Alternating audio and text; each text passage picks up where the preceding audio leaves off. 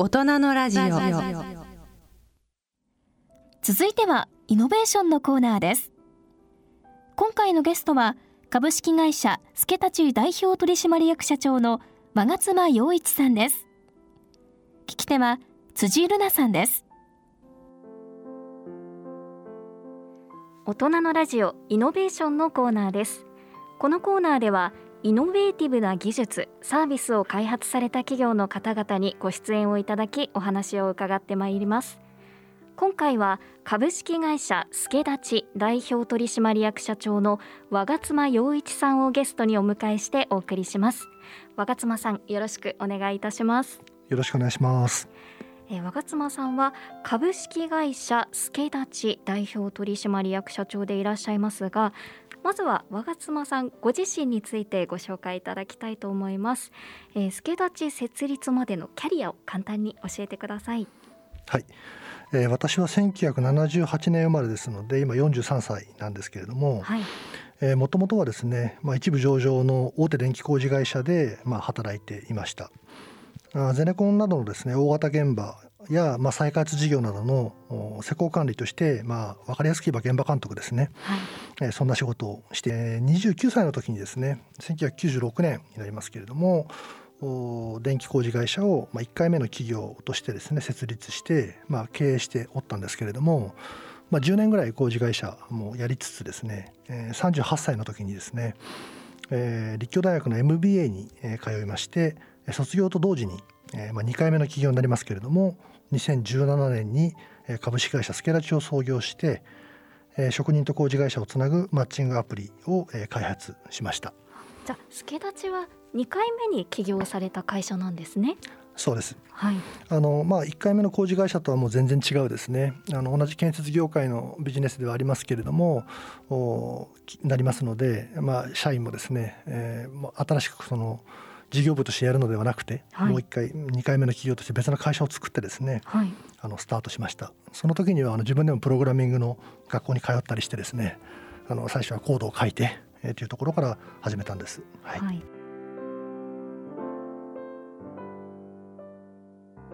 その助立ちですけれども、えー、職人と工事会社をつなぐマッチングアプリだということなんですけどどうしてこのサービスを思いついたんですか？はい、あの建設業界っていうのはですね、まあ、ステレオタイプには ICT の遅れとかよく言われることがあると思うんですけれども、まあ、理系で優秀な人がいっぱい集まってますので、はい、まあ、ドローンで測量したりとかあと、まあ、僕20年前に建設業入った時からもう CAD って言ってこうパソコンで図面書いてましたからまあ、あのそういった部分ではこう、まあ、特に IoT が強いですけれども、まあ、情報技術っていうのは進んでるんですよね。ただいまだにですね人も仕事も探す時はもう仲間からの紹介で電話連絡ということで、えー、ここの部分はね全く IT が取り入れられてなかったですね。僕建設業でやっぱ一番大事なのは人だと思ってましたので、まあ、ここをなんとか IT の力で解決するようなサービス作れないかなということであの最初の発想はそういったところでした。口コミだけで人を集めるのにはやはりちょっと限界があるなと見ていて思ったところがあるんですか？そうですね、まあ、まずやはり1回会っただけでなかなかその人のスキルとか人柄っていうのは分かりにくいですので、まあ、ミスマッチは起きやすいというのが一つ。あと、まあ、現場でしか知り合うところがありませんからあ元請けは結局どんどん限定されていってしまうんですよね。一つの大きい元請けがあってその下に、えー、ぶら下がってる下請けの人たちの中で、まあ、やりくりしているような状態ですから、うん、例えばうん大工さんとか電気工事で全く同じスキルセットとか資格を持ってるんだけれども元のゼネコンが変わるとですね全くつながりがなくなってしまう断絶されてしまうと、まあ、そういう業界構造になりがちですよね。建設業界って今人が足りない業界ですか？そうですね。建設業界の人手不足っていうのはもう慢性的に言われていましてもう20年30年で言われてる話かなと思います。でまたオリンピックがあってですねオリンピック建物を建てるのに、えー、ここに高齢化がちょうどこう当たってしまいましたので、はい、ますます人手不足が非常に厳しいという状況でした。ただもちろんコロナがあってオリンピックは延期になったりとか、えー、縮小されたりしましてえー、本来オリンピックの後にですね、えー、オリンピックのおかげで待たされていたような大規模開発の工事がたくさん控えていたんですけども、まあ、これも延期や中止にどんどんなるものが多くてですね現状で言うとコロナ前オリンピック前ほどの深刻な人手不足ではないんだけれどもまあマクロな視点で見れば高齢化っていうのは進んでいるっていう部分と先ほど申し上げたような受注者と発注者の適切なマッチングができる仕組みがないので人はいても会えないということで、まあ、人手不足深刻ですね。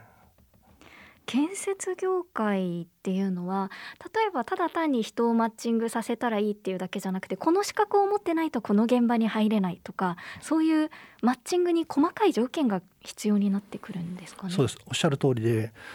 えー、まず建設業っていうのはあのプロフェッショナルじゃないとあの働けない職種なんですね。であの職種が非常に多いという特徴がありましてスケラチも今80職種近い職種があるんですけども。もあるんですね。はいで一般の方に話すとよくびっくりされるのがこれ兼業がほとんどなくてですね一人一職種しかしないというような状態なんですね。なのでまああのまずそういったこう職種が多数あって兼業しないような人たちを適切にマッチングする仕組みっていうのを作るのすごく大変だしで実際に会った後も経験であるとか資格っていうのを、まあ、見える化してあげるっていうのはあの僕らすごく力入れてますね。はい、その見える化するっていう部分ですけど評価制度みたいなのを例えば作っているっていうことですか？はい、あのみんなの太鼓判っていうですね、はい、あの機能が付け出しにはあるんですけれども、えー、受注者発注者ともにですねあの相互評価ができるような仕組みになっています。はいでこれもあの太鼓判という言い方をしているのはですね評価とかって言い方をするとですねあの職人さんたちなかなか嫌がってですね確かに評価つけられるって思うと うってなりますよ、ね、なるのであの利用者側がなかなかあの警戒してしまうと。ただ一方でこういい評価だけ出してると発注側から見るとですね、えー、とか評価を見る側からするとですねあまり参考にならないということで非常に苦労したんですけれども最終的にはまあ太鼓判というネーミングにしたりあとは技術力とコミュニケーション力とですね、えー、約束を守るとお金をしっかり払うかっていうところをジャッジするんですけれども言葉遣いもですね腕が良いとかですね話しやすいとかですね、まあ、よりこうストレスがなくですねあのユーザーの職人さんや工事会社の社長さんたちが使えるように工夫しました、はい、まあ、このおかげでですね悪質な業者を排除して、まあ、腕のいい職人や工事会社に優先的に仕事が回るというような仕組みを作ることができたというふうに思っています。心理的な障壁を少し下げているという工夫があるということなんですがそ、ね、このそもそもこのマッチングアプリっていうのはスマホから見るんですか？それともパソコンから見られるようになっているんですか、はい、あのまあ、我々いくつか事業をやってるんですけれども主力事業としている工事会社間のマッチングに関しては、まあ、実際にあの朝から晩まで現場で働いている方たちがメインになりますので、はい、スマホ、えー、パソコンではなくて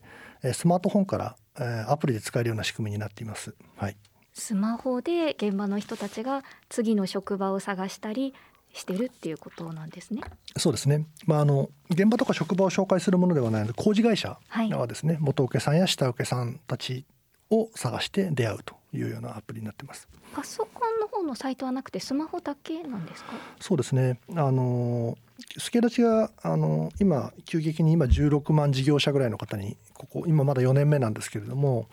認知を広げて使っていただけた一つのまあ成功した理由としてはあのアプリ開発をして職人さんたちが工事会社の社長さんたちが現場でもですね簡単操作で使えるようにしたっていうところはあの強みだったと思います。あのパソコンであればですね、まあ、ウェブ上でマッチングサイトみたいなものは簡単に作れるんですけれども、まあ、ちょっと想像すれば分かりますけどパソコンを持って現場で作業してませんので確かにそうですね,、まあ、使えないということで、えー、皆さんが伸び悩んだりとかなかなか建設業界には浸透しなかったものをアプリをちょうど取り入れたということでですね急激に拡大できたのかなというふうに思ってます。はい、そのアプリっていうのは作ってすぐに広まっていったんですか？苦労もあったんじゃないですか？そうですね。あのいくつか戦略的にはやりました。例えば16万事業者今いるんですけれども全国にぬるっと16万事業者いるのと東京圏ですね。東京神奈川千葉埼玉。このエリアにある程度こう今我々7割ぐらいユーザー集中してるんですけど限定して集めるのではマッチング率が全然違うんですね。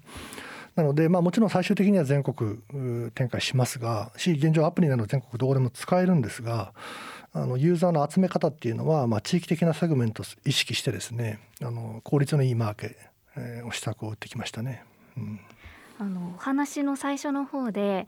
なかなか建設業界は人のマッチングにはあの DX 化が進んでないんだっていうふうにおっしゃってましたけど、うん、アプリなんかでマッチングできるわけないよスマホなんか使わないよとかそういう声ってなかったんですか？そうですねあの本当に苦労しました。あの、まあ、私が建設業のもうゴリゴリの出身者なので、はい、直接お会いして話すとですねおいいな頑張れってことになるんですけれども私の顔の見えないところでサービスとかアプリだけ知ってくれるとですねやはりみんな警戒感が強くてあの建設業の人手不足をそんなアプリとか IT なんていうので解決できるわけないだろうとかですね、うん、本当最初は革新的すぎたのでこれ違法なんじゃないかとかですね。あとは はい、あとはですねなんか仕事を探してる職人は腕が悪いんじゃないかとかですね。もうむちゃくちゃなこと言われましてあの結構大変でした。ただこれもあの認知が広がっていったり成功する業者さんが増えたりあと我々あの国土交通省とですねいろいろ連携したりとかですね大臣賞をいただいたりとかですねお墨付きもちょっとずついただけるようになってきましたのであの乗り越えてきましたね。今はだいぶあの楽になりました、はい、はい、私も時々あのお昼ご飯を買いにコンビニとかあの建設中のものの横を通ると職人さんがちょっとお弁当を食べながらスマホとか触っているのを見るので、うん、職人さんって結構スマホ触ってますよね。おっしゃる通りであの実際にそういうのを目の当たりにしていたので思い切って、まあ、あの先ほど申し上げたパソコン用のウェブサイトと、えー、スマートフォンのアプリ開発っていうのはもう初期費用が開発投資コストも全然違うんですがアプリの方が高いという高いんですがあのそういったものを実際自分の目で目の当たりにしてたので思い切った投資とかチャレンジができたのかなというふうに思います。はい現場の職人さんの間でこう口コミで広がっていった部分もあると思うんですが、うん、えー、そういった声は、えー、みんなの太鼓判に使った人発注した人それぞれの声が集まってきていると思うんですが具体的に利用した人からはどんな声が寄せられているんでしょうか？そうですね。やっぱり16万事業者ですから、まあ、あのたくさんあのいろいろ厳しいご意見もあれば嬉しい意見もたくさんも毎日寄せていただくんですけども特にあの嬉しいなというところで言うと助太経由で職人さんが集まったのでおかげで大型の案件も受けられるようになったんだよみたいなものはあのすごく嬉しいですね。あの建設業の受ける受注と発注っていうのはもうすごく関係性が深いんですね。せっかく大きい案件を受けても人がいないで受けれないっていうのは彼ら一番悔しいですからそういったところに解決するような使い方してくれるんだなと思うとあのとても嬉しいですね。あとはまあ地方ですね関西や地方から東京に出てきてえー、腕には自信があったんだけれども全然お客さんがいなくて思ったことできなかったんだけど助太刀があったから東京でもやっていけるようになったんだよみたいなことを言っていただくと、まあ、これもやはりですね、えー、社会の課題とかペインみたいなものが少しずつ解決できてるのかなというふうにあの感じます。はい、はいこうした評価制度もあってまたこのサービスがとても使いやすいというのもあって広まっていったのもあると思うんですがコロナ禍を経てどうでしたか？そうですね。あのコロナはあの、まあ、このコーナーもいろんなスタートアップの社長が出てるのかなと思いますけれども、はい、あのスタートアップ業界の中でも非常にこう大きなあのこう風が吹き荒れましてあの実際その景気不景気だけではなくて、まあ、強い業界弱い業界っていうのも誰も想定できなかったですね。コロナの後どうなってしまうのかっていうのは。なので我々も第1回目の緊急事態宣言の時には、まあ、広告をストップするなどですねコストカットとかですねあの縮小というか守りの手も緊急対策もたくさん打ったんですけれども、まあ、3回4回と続いていくっていうこととまた建設現場は実際にはあのしぶとくですね 休まず毎日ですね、はい、えー、稼働してるっていう状況を見てですねあの思い切って振り切って、えー、去年からはまた成長に戻したんですけれどもあの結果あのすごく急成長去年もできましたしあのサービスも拡大していますっていうことから考えると、まあ、追い風だったのかなというふうに思います。で原因はなどういったところを挙げられるのかなというと、まあ、やはり先ほどもちょっとお話でもいくつか出ましたけれども、まあ、アプリとか IT とかっていうものにこう警戒感をすごく持っている人たちが今回コロナで実際に現場が止まってしまったっていうショックを受けたりとか、えーまあ、国が率先して DX を推進するっていうのがですねコロナのタイミングでもやってくれましたのでなんかどうやら俺らも安心してられないぞとスケラチみたいな便利なものがあるんだったらどんどん使うべきじゃないかっていう意識のですね改革みたいなものはあの非常に大きかったので僕らにとってはまあ追い風だったかなというふうに思いますね。これまで建設業界で例えばコロナにかかってしまって現場を止めなければいけないとかこう人が足りなくて工事を進められないとかそういうことってあまり長い歴史の中でなかったっていうことなんですね。あのこの話もよくするんですけど私がまあ20年以上20年前ですかね建設業界入ってあの、まあ、リーマンショックもありましたし、はい、あと震災もあったんですけれども、えー、まあリーマンショックはもちろん全然影響なかったですね。あの資材がちょっとどうこうあったぐらいですね。あ、えー、そうですね。リートの建物が少し減って、えー、小型の物件が減ったけれども、まあ、大型の物件が増えたりしてあまり影響なかったですね。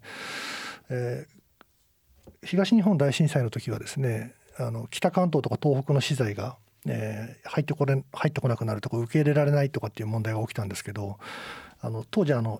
X 線の放射線の測定器ありましたね。僕ら施工管理の人間はみんなあれ持たされて毎日トラックから入受する時にあれで放射線測って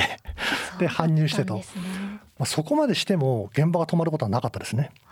なので本当にコロナで1週間現場閉所とかっていうのはもう本当にリアルなショックでした。じゃあなかなか IT 化が進まなかった部分が今回をきっかけにぐっと前進したというのはあったんですね。そうですね。意識を大きく変えてくれたっていう意味ではあのショックいいショックになったなというふうには思いますね。はい。でこれからもどんどん成長していく助立さんですけれども今手がけているサービスあるいは今後さらにこう手がけていきたいサービスっていうのはあるんでしょうか？はい、あの我々、まあ、建設業界のプラットフォーマーを目指すというところでお話をしていてさまざまな建設業で働く人たちに向けたサービスを提供してるんですけども、まあ、我々自身もスタートアップでありますので現状は先ほどからご説明している工事会社のマッチングアプリとあと建設業界でですねちょっと規模の大きい会社で正社員を募集したいという人たち向けにあの採用サービスに、えー、特に注力しています。けれどもフィンテックですね。ファクタリング工事代金を即日で受け取れるっていうようなサービスをやってるんですけどもであるとか EC 事業ですね、えー、もあの手掛けています。し、えー、教育事業もですね、えー、将来的には視野に入れています。はい、で国内でしっかりとですねプラットフォーマーとしての価値を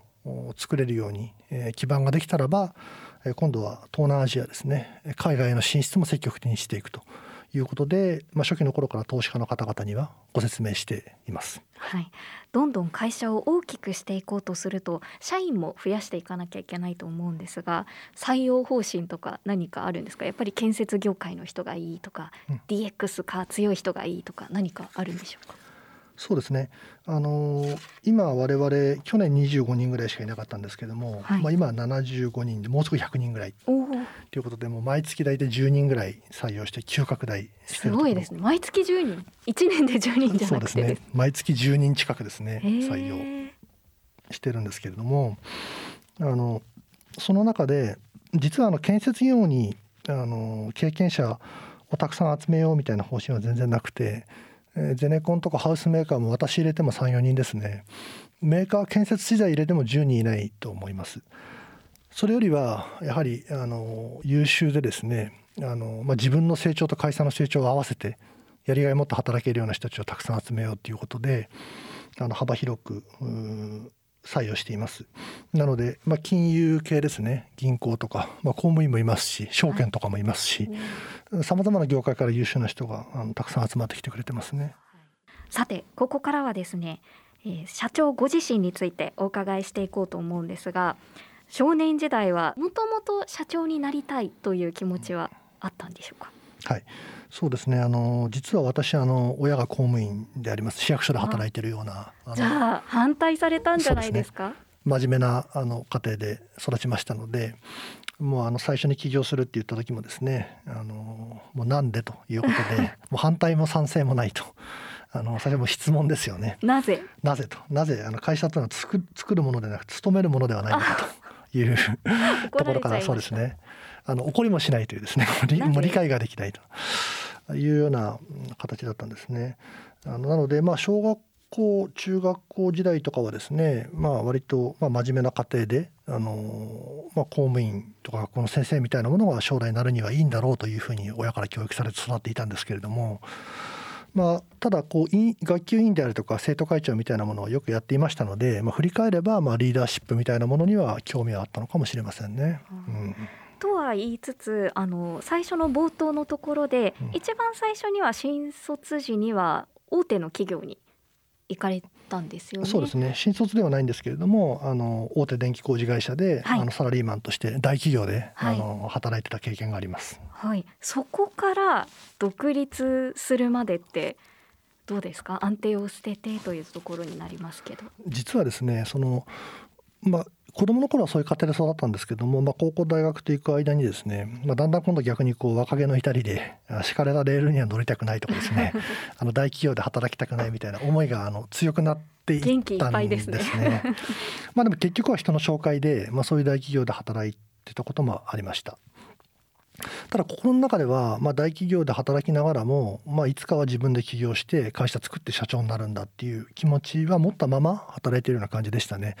なのであまりこう辞める時にこう決意したとかですね安定を捨てたみたいな意識はあんまりなかったですね。うん、会社は2度起業しているということなんですが、うん、1度目はどんな感じだったんですか？きっと1度目でこれは違うなと思った部分があったから2度目の起業につながっていると思うんですが。そうですね。1度目の起業の時はあのまあ、そのようなマインドだったので、まあ、まず会社を作って社長になるっていうことが目的になってしまっていましたね。まあ、本来はあの会社のビジョンミッションみたいなものがあってえー、それを成し遂げるための手段として起業とかっていうのがあるはずなんですがあの1回目の時はおそらく、まあ、起業することが目的みたいな形だったと思いますね。なので、えー、そのままあ働いていたところの下請け、まあ、協力会社っていうんですけれども工事をもらうような形で、はい、まあ、10年間経営していきましたね。で、まあ、やはりそういったところが8年9年と続けてもうすぐ10周年ってなる間にあれこれって本当に俺がやりたかった企業だったのかなみたいなちょっとこう疑問を持ち始めてですねでモヤモヤしてで MBA に行って、まあ、さっきみたいなお話したような体験を経てあのもう一回、えー、2回目は違った形で、えー、起業しようという形でスタートアップとして2回目の起業したというような感じですね。その MBA に行った時にきっと2回目に会社を起こす時にいろんな案を考えていたと思うんですがどんなことを考えていたんですか、そうですね。あのやっぱりビジネススクールなのであのビジネスアイデアみたいのをみんなでこうワイワイ話したり、えー、発表したり、えー、それでこう損益計算書を作ったりとか そういう事業もたくさんあったりしたんですね。で僕も同級生と一緒にいろいろ当時はあのインバウンドがすごくパワフルな時でありましたので、まあ、今コロナ系の方が来てましたね。コロナなのでもう今ではもう信じられないですけれども、えー、まあ買い物にしてもあの教育にしてもですねそういったインバウンドの人たちをこうターゲットにしたようなものがすごく注目されていたんですけれどもやはり結構そういうものって僕だけが気づくものではないので、まあ、同級生もみんな同じようなビジネスアイデアを書くんですよね。なのでこうあまりこう正直これだっていうものはなかなかできなかったんですが、まあ、そのうちの一つがこの助立ちのアイデアだったわけですけれどももうこれだけはですねもう周りの先生とか同級生からですねもうなんでこんなものを思いつくんだとこれはすごいというすごい高い評価いただきましてあやっぱりこう自分の長年働いていた業界とか自分のそこで得た知見みたいなものを生かして新しいものは作るんだけれどもビジネス作る時ってそういうのすごい大事なんだなって思いましたね。それでスケラチに最終的にはなったというところがあります。周りのその先生とか他の生徒の皆さんはどんなところがすごいってその時は言ってたんですか？そうですね。まずやっぱり業界の構造が複雑ですよね。ああ、外からは働いてみないと見えないそんな問題があるんだみたいな。えー、重層下請け構造なんていう言葉聞いたことあるかもしれませんが、1時、2時、3時、4時とですねなっています。でその中を開けてみると個人事業主だったり零細企業だったりとかですね、えー、まあ300万人の人があの技能労働者として働いてるんですけれども、まあ、ほとんどの人があのそういった個人事業主っていう状態ですから、まあそういったところも説明を聞いてみんなびっくりですよね。でさらに法律も同じですね。えー、派遣普通まあ製造業なんかだと人の繁忙換算機は派遣でですね、まあ、調整するわけでありますけれども建設業と港湾はですねもう法律で派遣が禁止されてますので、えー、これもできないということで、えーまあ、業界の構造も膨らしだしいろんな慣習もあるし法律でももうガチガチに縛られてると、まあ、そこをですねなんとかこう知見を生かして、えー、解決するようなソリューションっていうのは、まあ、そこからそこにいた人じゃないと思いつかないだろうと、まあ、いうことで評価してもらったんでしょうね。うん、その1回目から2度目の起業をする中で違いというかこれが一番大事なんじゃないかって何か気づいたことってありますか、うん、やはりあのちょっとさっきお話ししちゃいましたけど、まあ、目的と手段をですねやっぱり創業者であるとか起業家っていうのはこれからまあ投資家であるとか従業員であるとかさまざ、まな人を巻き込んでいくわけですよね。で事業を大きくしていくわけですから本人がここをしっかりこうあの理解しているっていうのはすごい大事かなというふうに思いますね。まあ、社長になることが目的ではなくて会社を作ることは目的ではなくてやっぱり社会が共感してくれるような価値のあるような目標ビジョンをしっかり作ってその上で手段としてあのまあ、堅実に事業を伸ばしながらデットファイナンスでもいいと思うんですよ。あのかもしくはあの、まあ、最初に一気に認知を広げたりユーザーを獲得する必要があるんであればエクイティファイナンスをベンチャーキャピタルからしてバーンとですね彼らのネットワーク力を使って大きくインパクトを与えることもできるわけですしこの目的と手段をしっかりこうあの冷静に自分の中で整理できてるかどうかっていうのは大事だなと思いますね。2回やってみて思いましたね。そして2つ目の会社の名前は助立ちに決められたということなんですがすごく日本っぽくってかつ直接建設業っていう言葉は全く入ってないのになんとなく連想させるネーミングなんですけどこれどこから来たネーミングなんですか？いっぱい考えたんです。そうですね。これはあの MBA に行きながら行っていたプログラミングスクールの同級生の仲間たちといろいろ考えたんですね。でこの頃はもうシードの資金調達とかもちょっと決まっていたので決まりかけていたので、まあ、かっこいい名前考えるんですよね、まあ、スタートアップのイベントなんて行かれるとみんな名前英語ですね。横文字で。多いですね。で考えたらどうもねしっくりこなかったんですね。もういくつも考えたんですけど。その時のあの友達の一人がね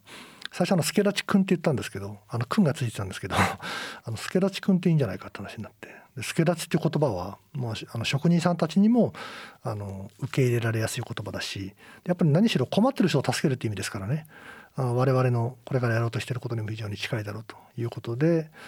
あの最初はサービス名が助立ちだったんですけれども今はあの会社名も合わせまして株式会社助立ちということでやってます。はい、結構すんなりでは決まったんですね名前自体。そうですね。あのこの助立ちっていうワードが出た時にはあのうおっていう感じでしたね。あのあのたまたまあの同じようなサービスや会社もなかったのであの商標登録とかも取れましたので。すんなりと。そうですね。ではこの助立ちという名前を背負って将来は世界にも羽ばたいていきたいというお話がありましたが最後に今後の御社の事業展開ちょっと重なる部分あるかもしれないんですが夢などについてお伺いしてもいいですか？はい、えーまあ、まずは国内で、えー、建設用でビジネスをするんだったらば、まあ、助立ちのプラットフォーム上になければもう商売にならないというぐらいの強いプラットフォームに育てたいと思っています。これはあの僕たちだけは儲けようというつもりで言ってるのではなくてそうすることによって、えまあ、実際に現場で働く人たちがさまざまなサービスからあのそういう利便性であるとかっていうものを享受することが助立ちのアプリを1個入れるだけで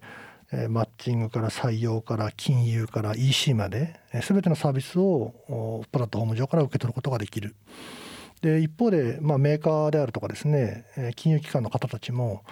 500万人もの方が働いていて非常に大きいマーケットだって分かってるんだけれども、まあ、どうやって彼らにリーチしたらいいかって困ってるところを僕らはハブにしてですね、まあ、リーチすることができる、まあ、まさに三方よしというような形で成長していけるようなのを国内ではえー、思い描いています。そしてあの、まあ、とはいえ国内はあ、まあ、建設業だけではなくて、えー、まあ少しずつ減少人口減少に伴ってシュリンクしていきますのでベトナムとかインドネシアとかフィリピンとかタイとかですね、まあ、こういう人口が1億人に迫ってもしくは超えて、まあ、平均年齢も20代のような、まあ、まさにこう空港を建設しているようなですね、えー、パワフルな国に、えー、積極的に海外進出もしていきたいというふうに思っています。はい。そして少し視点を変えて起業したいという方にもメッセージをいただけますか？はい。あのー、結構僕も MBA を卒業した後に投資家回りをして、まあ、いくつかのラウンドを経て二十数億円の資金調達をしていますけれども、まあ、たくさんの投資家の方にいろんな質問攻めにあってですね、え最初はエレベーターピッチから始まって、えー、たくさん質問に答えていくんですけれども最終的にあの一番これが大事なんだしこれがあると強いなと思ったのはあの Why you っていう問いに対する答えですね。Why you? はい。なぜあなたがやるんですかっていう答えに対して、えー、あのズバンと答えられるとですね説得力も増しますしあの質問も減りますね。なのであの僕はまあザ建設業のおじさんでありましたので あの質問そういうもんなんだということでですね 僕が話すとですねあの説得力納得してもらえるところもあったのでこの YU っていうのが自分のビジネスモデルにどれだけあるかもう語らずともあるかというところが持ってるかどうかっていうのを一度点検してみてもですねすごい武器になりますのであのいいのかなと思います。はい、はい、ポイントは YU だということでした。ね、今回は株式会社助立ち代表取締役社長の我妻洋一さんをお迎えしてお送りしました。どうもありがとうございました。ありがとうございました。大人のラジオ人生100年時代。100年の人生をどのように生きていますか？大きくなったらケーキ屋さんになりたい。結婚しても今の仕事が好きだから続けたい。自分が作った料理で世界中の人を幸せにしたい。いつまでも元気でいたい。80歳でフルマラソンを完走したい。夢はどの世代でも大きく広がるあなたの人生夢無限大。でも必要なものは？健康家族友人そしてお金。あらゆる年代に合わせたサポートでいつでもあなたに寄り添います。今からずっとこれからもっと。人生100年パートナー野村証券。それ野村に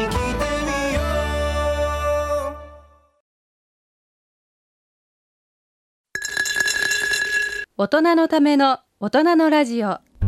今回の大人のラジオはいかがでしたか？今回のゲスト岡部信さんのご著書世界が称賛した帝国陸軍の奇跡市政の日本インテリジェンスを抽選でプレゼントさせていただきます。こちら詳細は番組ホームページのプレゼント応募欄をご覧ください。そろそろお時間となってまいりました。ここまでのお相手は藤原奈々香でした大人のための大人のラジオこの番組は